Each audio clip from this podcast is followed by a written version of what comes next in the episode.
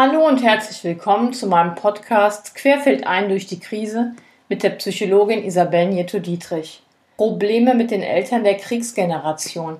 Wer kennt das? In dieser Folge möchte ich mich mit dem Thema Erziehung des Nationalsozialismus und Auswirkungen auf die Erziehung heute beschäftigen.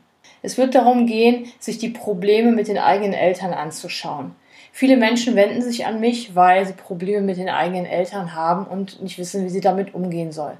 In der Regel sind diese Eltern eben schon was älter und man merkt, sie können Dinge nicht mehr so besprechen und sie merken auch, dass es emotional da große Probleme gibt und dass sie die Eltern einfach nicht erreichen mit dem, was sie ihnen sagen möchten und merken auch, dass irgendwie ihre Bedürfnisse ignoriert werden. Also das, was sie sagen oder was sie, was sie andeuten, was ihre Bedürfnisse sind oder wie ihre Verletzungen sind, werden gehört, aber irgendwie nicht richtig verstanden. Und an der Stelle möchte ich mir mal angucken, was hat das für, ja, wo gibt es da Zusammenhänge zwischen der Erziehung, die die Eltern des Krieges bzw. der Generation danach genossen haben und der Erziehung, wie sie heute ist. Es ist so, während, der, während des Nationalsozialismus gab es einen recht, einen recht populären Ratgeber, der hieß die Deutsche Mutter und ihr erstes Kind. Und da wurden halt Erziehungstipps verbreitet. Unter anderem war es so, dass dort geraten wurde, dass man eben Kinder schreien lassen sollte, weil es die Lungen stärkt.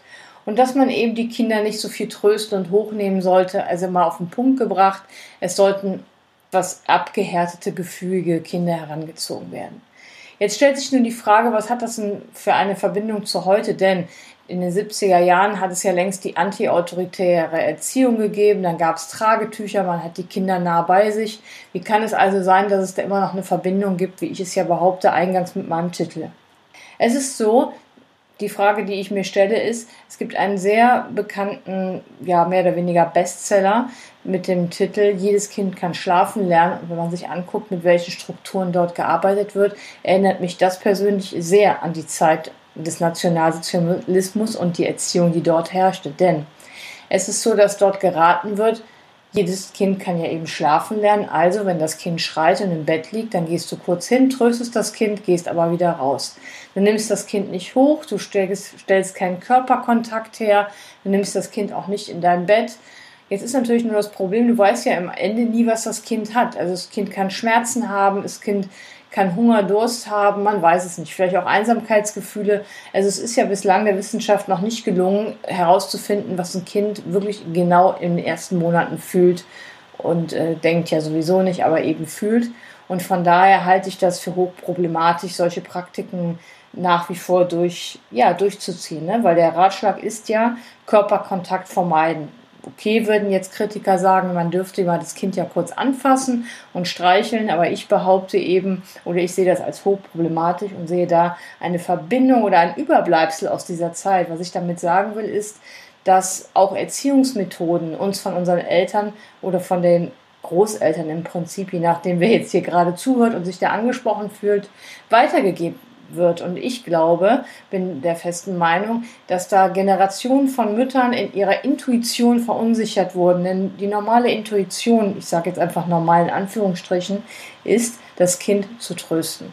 Und vor allen Dingen das Kind mit Körperkontakt zu trösten. Und ja, es ist anstrengend, teilweise die Kinder sehr viele Stunden zu trösten, aber die Frage ist eben, was hat das für, die, für Auswirkungen auf die Beziehung zu den Eltern, wenn wir dann erwachsen sind? Was ich damit sagen will, was passiert da eigentlich, wenn man quasi diese Gefühlsebene zu den Kindern kappt?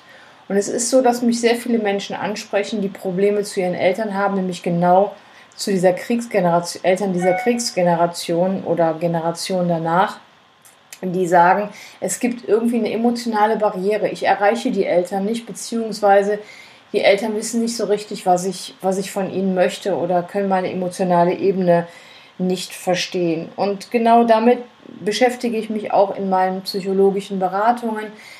Da kommen eben Menschen zu mir, die darunter leiden, eine relativ ja, nicht zufriedenstellende Beziehung zu ihren Eltern zu haben.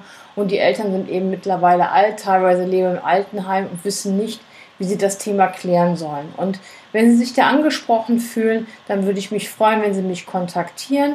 Und bis dahin verbleibe ich mit freundlichen Grüßen. Ihre Psychologin Isabel Nieto-Dietrich.